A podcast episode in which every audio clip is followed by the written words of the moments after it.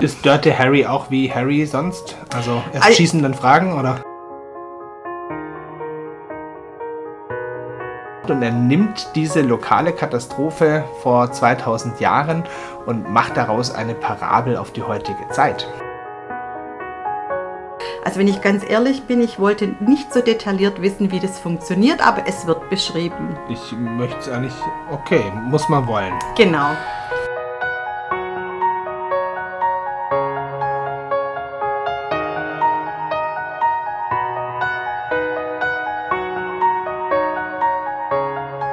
Hallo Christine, Hallo Benjamin. herzlich willkommen zu einer neuen Folge von Blätterrauschen. dem Podcast der Stadtbücherei. Ja, hat ein bisschen gedauert, dass wir wieder Zeit hatten, zusammenzukommen. Urlaub und solche, solche Sachen, die einen von wesentlichen Dingen wie Arbeiten abhalten, aber nicht vom Lesen. Also ich habe das Buch, das ich mitgebracht habe, im letzten Urlaub gelesen. Und bei dir? Ich hatte keinen Urlaub, aber ich habe auch ein Buch gelesen. Ein sehr spannendes sogar. Okay. Wollen wir denn gleich damit anfangen? Hast du denn deinen Kaffee schon? Ja, du hast mir netterweise eingebracht, aber ich staune, du hast kein Cappuccino. Was ist los? Mir war heute noch was Stärkerem und ich habe die Kollegin angebettelt und Ah. habe einen etwas stärkeren Kaffee bekommen. Okay, na dann zum Wohl. Ah, ja, zum Glück ist der schön stark. So lässt sich ein Tag starten. Also, was hast du mitgebracht?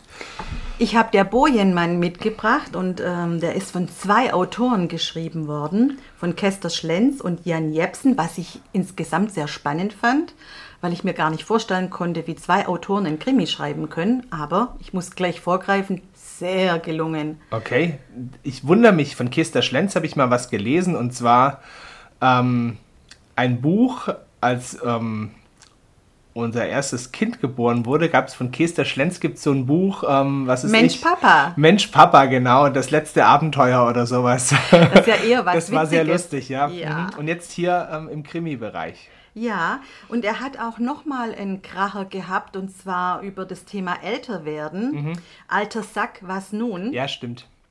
Genau. Und ich äh, wunderte mich, dass er in dieses andere Genre jetzt wechselte, aber äh, wie gesagt, ähm, ich war angenehm überrascht. Sein, sein erster Ausflug in das andere Genre. Ich glaube ja, ich Mhm. habe nichts anderes gefunden. Und der Jan Jespen, Jepsen ist ähm, erfahrener Krimi-Autor oder auch Neuling? Auch eher Neuling. Also er hatte schon einen ersten Roman, wie die Wilden, aber auch schon ein paar Jahre alt. Ähm, und das handelt eigentlich äh, von der Kindheit an der Elbe. Beide sind ähm, Nordlichter. Der Kester Schlenz lebt immer noch in Hamburg und ist inzwischen Kulturressortleiter beim Stern.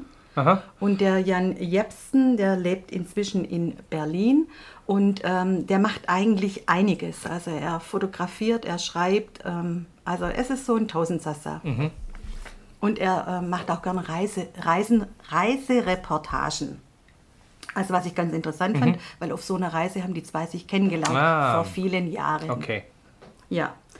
Ähm, soll ich mal was zum Krimi erzählen? Sag mal was zum Krimi. Haben wir den Titel schon gehabt? Äh, der Bojenmann. Ich glaube nicht. Okay, der aus Bojenmann. Dem, aus dem BTB-Verlag. Ähm, und er handelt von einem sehr interessanten Thema und das darf man, glaube ich, auch sagen. Und zwar ähm, wird äh, auf der Elbe bei Öffelgönne ähm, ein, eine, eine hölzerne Kunstfigur aufgestellt und die wird abgesägt und durch eine plastinierte Leiche Äh. ersetzt. Also es geht im Großen und Ganzen auch um diese Plastination, weil sonst steht ja so eine Leiche nicht aufrecht. Ja. Mhm. Und die hat man auch ähm, erst später erkannt, also die war so gut gemacht, dass man es nicht gleich erkannt hat, dass die Figur fehlt. Mhm. Und äh, insgesamt geht es eben auch um dieses Verfahren, dieses Konservierungsverfahren, Austausch der Zellflüssigkeit gegen reaktive Kunststoffe. Wir sehen die oft in den Körperweltenausstellungen von dem Gunther von Hagens. Also wenn ich ganz ehrlich bin, ich wollte nicht so detailliert wissen, wie das funktioniert, aber es wird beschrieben. Ich möchte es eigentlich. Okay, muss man wollen. Genau. Und ähm, am Anfang dachten die Ermittler eben, dass es eher so eine Eintagsfliege ist, so ein Spinner. Und es stellt sich eben heraus, dass es, ein, es einen Serientäter gibt und überall in der Stadt äh, findet man jetzt eben solche Plastinierten. plastinierten Leichen. Insgesamt ähm, ist es schon ein bisschen gruselig. Aber gut, wenn man sich mal mit dem Thema beschäftigt, ist ja auch nichts anderes wie Mumifizierung oder sowas. Gell? Ich meine, gibt es ja auch schon lange. Mhm, wobei die ja meistens freiwillig mumifiziert. Also wenn man jetzt Pharaonen nehme, aber okay. Okay, aber ich meine, diese Körperweltenausstellungen, das sind ja ähm, Leute, Ja. die sich freiwillig Ja, ja, schon, aber die- aber das ist ja ein Kriminalfall. ja, Also also, die diese ja- Leiche hat sich nicht frei Ja. oder wahrscheinlich nicht freiwillig Ja. äh, zur, zur Verfügung gestellt. Ähm, zu den Hauptcharakteren, also dieses Ermittlerteam, das hat mir besonders gut gefallen. Die sind alle so ein bisschen eigen. Ähm, der Thies Knutzen, also der leitende Ermittler im LKA ist, ähm, der neigt ein wenig zur Melancholie und ist so ein bisschen ja, geschieden und ähm, so ein bisschen mit dem Beruf verheiratet, wie vielleicht viele Ermittler beim LKA, und fühlt sich aber zu seiner zwölf Jahre jüngeren Kollegin Dörte Eichhorn, genannt Dörte Harry, hinzu, äh, äh, fühlt sich hinzugezogen. Ist Dirty Harry auch wie Harry sonst? Also erst Al- schießen, dann fragen, oder? ist sehr tough, würde ich sagen, betreibt Kampfsport und kann sich sehr gut alleine verteidigen, ist sehr allein und lebt mit ihrem Mops Günther zusammen. Okay, aber sie ist nicht mit ihrer Magnum 45. Nein, okay. nein, nein, das nicht. Okay. Aber sie ist doch eher eine taffe Type. Und äh, er ist eher zurückhaltend ähm, und er findet es auch unprofessionell, sich am Arbeitsplatz zu verlieben. Wenn sie nicht weiter wissen, beziehungsweise wenn er nicht weiter weiß, dann geht er gerne zu seinem Freund, dem Oke Andersen, der äh, pensionierter Lotse ähm, und Kapitän auf der Elbe war und sich gut in, gut in Hamburg auskennt. Ähm, und wenn er, ja, der ist sehr philosophisch veranlagt und wenn er dann eben nicht weiter weiß, dann, dann bespricht er den Fall mit ihm, obwohl er das ja eigentlich nicht, darf. Ja. Der Oke Andersen bringt ihn auch auf die richtige Spur und das Ganze führt ähm, zu dieser Seemannsmission in Hamburg. Und da werden schon seit längerer Zeit immer wieder Seeleute vermisst. Und zwar Seeleute, die man im Allgemeinen nicht besonders vermisst. Philippinische Seeleute und so weiter. Und dieser Spur gehen sie eben nach. Mehr kann ich da dazu nicht verraten. Okay. Ähm, aber wie gesagt, das Buch hat mich überrascht, weil es so gut zusammenpasst. Man merkt überhaupt nicht, dass zwei Schriftsteller dieses Werk entwickelt haben. Im Gegenteil, es ist sehr spannend aufgebaut, es, es greift sehr ineinander. Ähm, die Typen, die drin vorkommen, sind sehr speziell. Ähm, das hat mir gut gefallen. Es ist auf keinen Fall langweilig. Es ist, es ist auch sehr, mit sehr viel Gesellschaftskritik versehen. Also gerade die internationale globalisierte Schifffahrt, ähm, auch dieses Körperwelten und, und Plastinationsverfahren. Ähm, sehr viel Kritik auch an der Globalisierung und an dem jetzigen Menschsein. Ähm, das hat mir gut gefallen, weil ich finde, das macht so ein Roman auch, ähm, also nicht nur die Suche nach dem Täter, sondern auch das Drumherum Ja, ja. macht es interessant Ja. dann. Ja, also insgesamt fand ich ihn echt toll. Und ich würde sofort wieder etwas lesen von Thies Knutzen, Dörte Eichhorn und Oke Andersen. Okay. Ist das denn, hast du das Gefühl, die, die haben das so gestrickt, dass man darauf, äh, dass man also da weitere Bände folgen lassen kann? Ja, Ja, ja. schon, also ich ne? glaube, das wi- entwickelt sich zu einer Reihe. Also, Also, das war jetzt sozusagen der, der, der Testballon. Der und der, Starter, Der genau. fliegt richtig hoch für dich. ja, ja, Ja. Und ähm, macht Hoffnung auf mehr.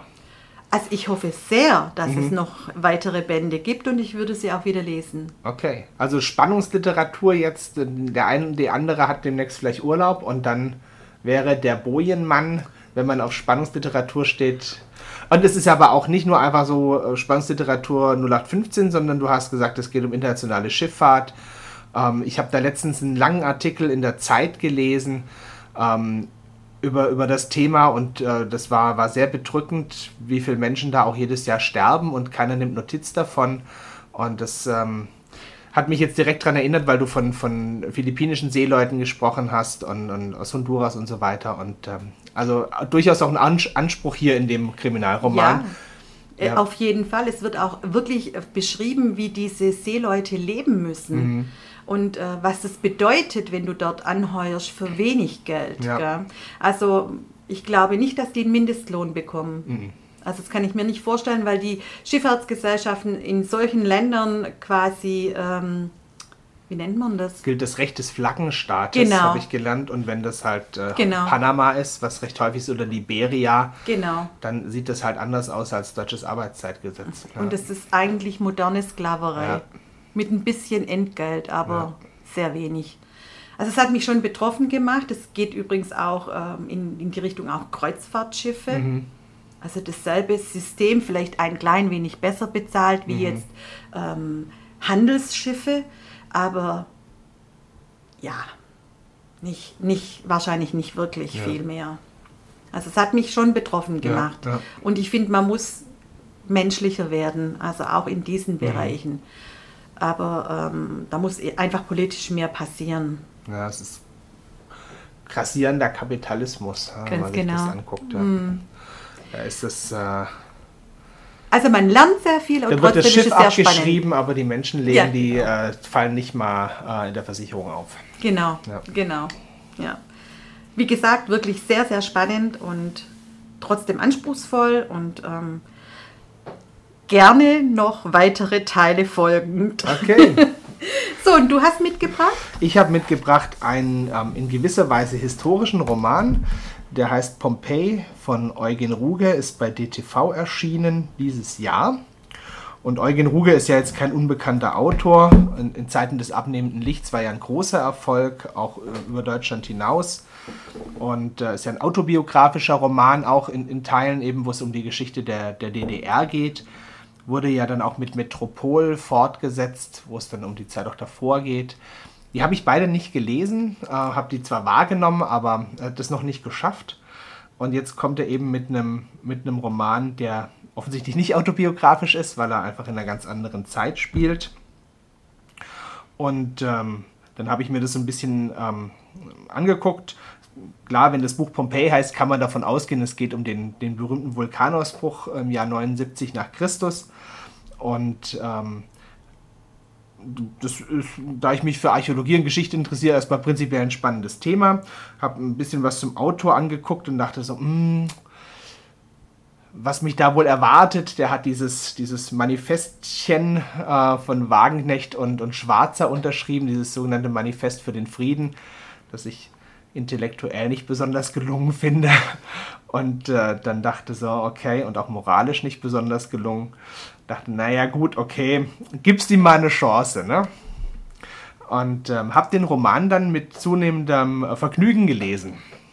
Oh, Ja. das überrascht mich jetzt aber nicht, weil ich habe ähm, den Abnehmenden Mond gelesen. Nee, Den Licht- Abnehmen des das Abnehmen Licht, des Genau, das ist ein blöder Titel, finde Ja. ich. Also, ich finde den, find den poetisch. ja, aber man Ja. kann ihn sich nicht merken. Also ich komme immer zum Mond und dann Ja. denke ich, okay, ich gebe eben Ruge ein und Mond, dann finde ich es Mhm. schon. Und ich fand das Buch sehr gelungen. Ich fand es auch sehr gut. Ähm, konnte mir aber nicht vorstellen, dass äh, er in den historischen Bereich geht und bin jetzt überrascht geworden. Aber wenn du sagst, ja, Es gelungen. ist ja jetzt auch nicht ähm, die Zielrichtung, wirklich eine historische Geschichte zu erzählen.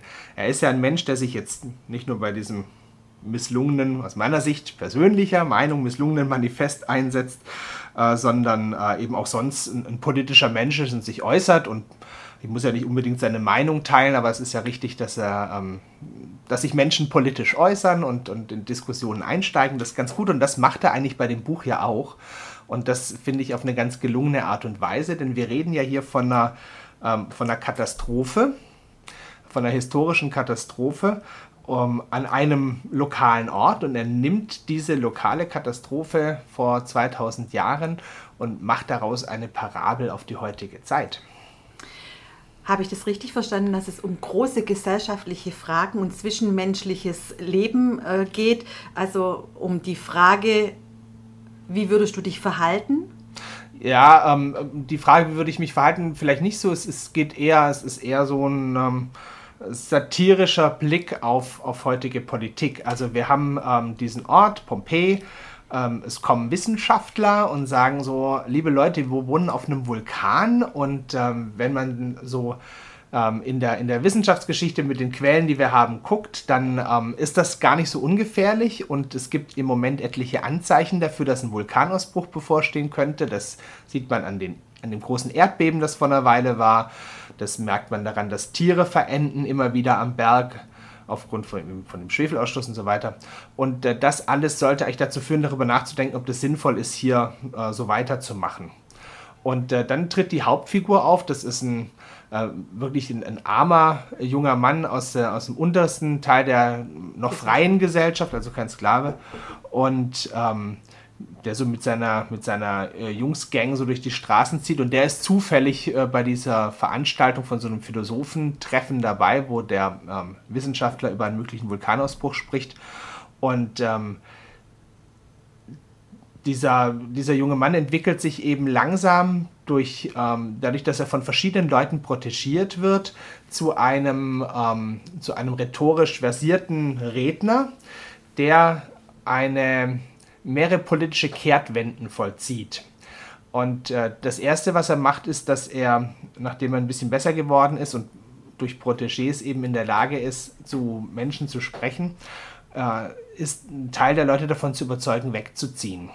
Aufgrund der, der drohenden Katastrophe und woanders neu, auch in neuer Gesellschaftsform, weniger unter imperialistischem römischem Druck, äh, ein, eine neue äh, Siedlung aufzubauen und dann kommt eben die Gegenbewegung ähm, durch, man könnte sagen, ja, durch die kapitalistische Oberschicht in Pompeji, die natürlich ihre Pfründe schwinden sieht, die dann wiederum auf diesen jungen Mann einwirkt, damit er sich politisch vielleicht in eine andere Richtung äußert. Und ich darf jetzt nicht zu viel verraten, wo es so dann lang geht, aber es ist eine äh, interessante Geschichte, finde ich, darüber, ähm, dass man feststellt, wir haben hier ein Problem, und dann gibt es unterschiedliche Interessengruppen, die darum ringen. Die einen wollen ähm, Gegenmaßnahmen ergreifen, die anderen sagen, na, wird schon nicht so schlimm sein.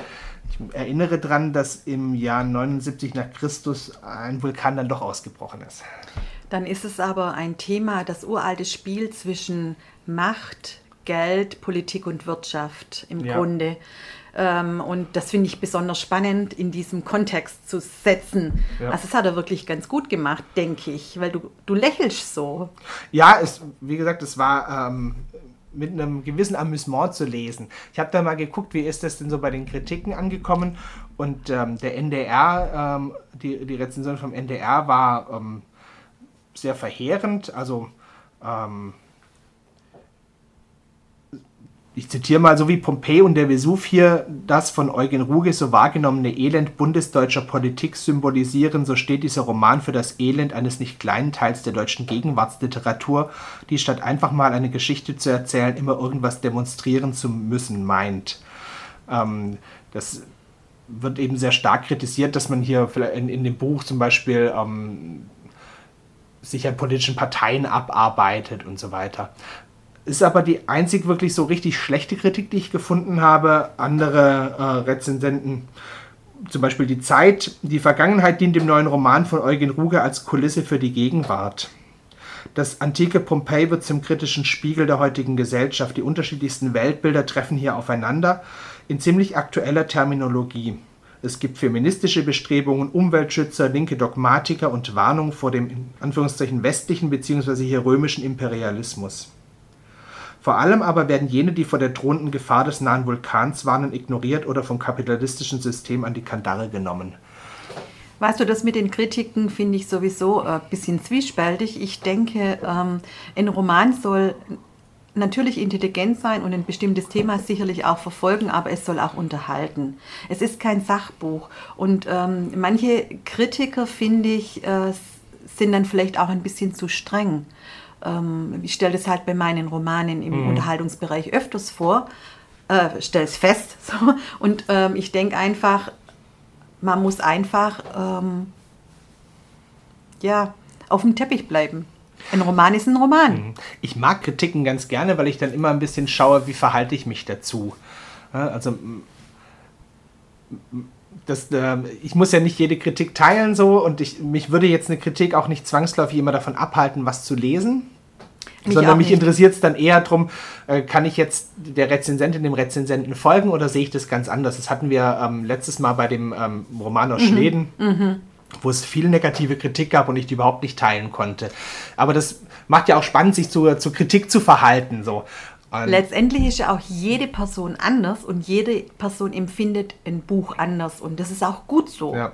Das ist wichtig. Also nur weil ich es gut finde, heißt es ja nicht, dass es alle gut finden müssen. Aber ich kann von mir sagen, ich fand es toll. Ja, das ist ja jetzt so, falls jetzt jemand hier Blätter rauschen hört und denkt so, ah, die Empfehlung jetzt hier heute, die gefällt mir gar nicht, dann kann man ja trotzdem sagen, ich kann es ja mal probieren. Also viele Leser, ich kenne noch zwei Leute, die es gelesen haben, haben gesagt, na, der Anfang ist ein bisschen schwierig. Ja, ja, ein bisschen, aber man kommt rein und dann nimmt es wirklich Fahrt auf. Und, und das möchte ich vielleicht noch dazu sagen, es ist ja trotzdem noch als historischer Roman gelabelt und ähm, was ich total toll finde an dem, an dem Buch, es gibt jetzt auch ein aktuelles Sachbuch zu Pompeji, zu den aktuellen Ausschreibungen, ist auf, aktuell auf der Spiegel Bestsellerliste. Und das kann man sich daneben legen und kann dann, das ist reich mit, mit Fotos versehen. Und Eugen Ruge hat für diesen Roman auch 14 Tage in, in der Ausgrabungsstätte von Pompeji äh, ist er unterwegs gewesen. Und äh, es werden ganz viele Häuser beschrieben und die Wandmalereien beschrieben und was die bedeuten und so weiter. Und wenn man dann dieses Sachbuch daneben legt, ist es total klasse, weil du siehst dann diese ausgegrabenen Häuser und die erhaltenen Wandmalereien und äh, kannst dir dann sozusagen zusätzlich zu dem, was in deiner Fantasie stattfindet, dann wirklich bildlich vorstellen, wie die Straßen aussehen, wie die Häuser sind. Wenn du so über römische Gebäude was erzählt bekommst, dann siehst du dann eben auch äh, bei den Fotos nochmal klar, wo sind welche Räume angeordnet, wie heißen die, welche Bedeutung haben die. Ich habe das Sachbuch noch nicht gelesen, muss ich dringend noch machen. Ich habe es jetzt letzte Woche erst im Regal entdeckt und dann ähm, mal so grob durchgeblättert und gesehen, ah ja, super, tatsächlich. Ich finde diese, diese Gebäude und diese Gebäudeanordnung und den Stadtplan wieder in dem Buch. Und der äh, Ausbruch, der Vulkanausbruch wird, wird ähm, länger beschrieben und ich wusste auch nicht, dass der so, ähm, so abgelaufen ist. Also das war dann zusätzlich sehr spannend dann sind unsere beiden Bücher sehr gut recherchiert in ihrem jeweiligen Genre und in ihrem je jeweiligen Thema. Ähm, und ich wollte nur dazu sagen, der Bojenmann fängt gleich spannend an. Also man ist sofort drin. Okay. das ist der Werbeblock zu meinem Krimi. Gut. Okay. An den Werbeblock deines Krimis schließen wir den Werbeblock, Werbeblock. für Blätterrauschen an. Also wir freuen uns natürlich sehr über ähm, Zustimmung dazu, gerne auch über Kritik. Haben wir ja gerade schon drüber gesprochen, aber am allermeisten freuen wir uns natürlich, wenn ihr Blätterrauschen, wenn es auch unregelmäßig erscheint, doch regelmäßig hört und möglicherweise sogar abonniert. Das wäre sehr toll und würde uns echt freuen. Haben wir denn in nächster Zeit äh, irgendwelche Veranstaltungen, die wir zum Werbeblock jetzt noch bewerben möchten. Ah, aber ja, am 5. Juli haben wir eine Lesung mit Klaus Biesle aus dem fünften Band 1000 Höllen bis zur Gegenwart. Das ist ja so ein Großprojekt von ihm über zehn Bände. Klaus Biesle, Geislinger Autor, hier in der Stadt bekannt. Das Romanprojekt ist spektakulär. Er schickt seinen Protagonisten durch 2000 Jahre Menschheitsgeschichte. Ich habe, als er das mir mal erzählt hat, nicht geglaubt, dass es hinkriegt, aber es klappt. Und äh, auch wenn das Band 5 ist, macht das gar nichts, weil es sind so viele ähm, historische Episoden, die beschrieben werden, dass man jederzeit auch einfach einsteigen kann. Das, das schadet also gar nicht. Herzliche Einladung eben am 5.7. abends in der Bücherei.